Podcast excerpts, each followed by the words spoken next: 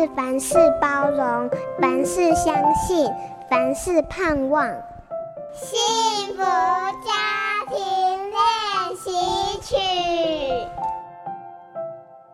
我们都曾被没有礼貌的人惹毛过，但是要求孩子要有礼貌，常常是吃力不讨好。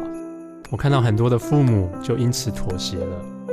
礼貌其实就像是门槛，脚稍微抬起来，跨过去之后，就很容易进到跟别人的关系当中，进入到他人的世界中。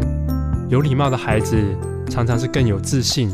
当他跟大人相处时，比如说他会跟计程车司机问好，跟隔壁的叔叔阿姨说请、谢谢、对不起，那么他的世界会越来越宽广，也比较容易快乐。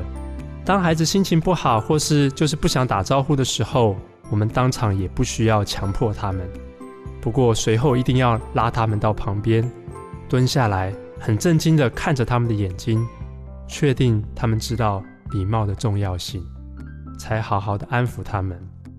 我的女儿在我千叮咛万交代之下，也慢慢尝到礼貌的好处。她会很得意地说：“阿公夸我很有礼貌哦。”邻居的妈妈也对她的态度赞誉有加。犹太人有一句格言非常受用。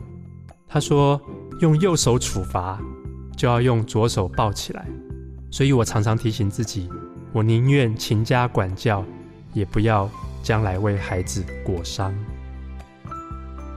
改变教养思维，让耶稣帮你带小孩。我是亲子作家毛乐琪。本节目由好家庭联播网台北 Bravo FM 九一点三。台中古典音乐台 FM 九七点七制作播出，幸福家庭值得努力，让爱永不止息。大义建设关心您。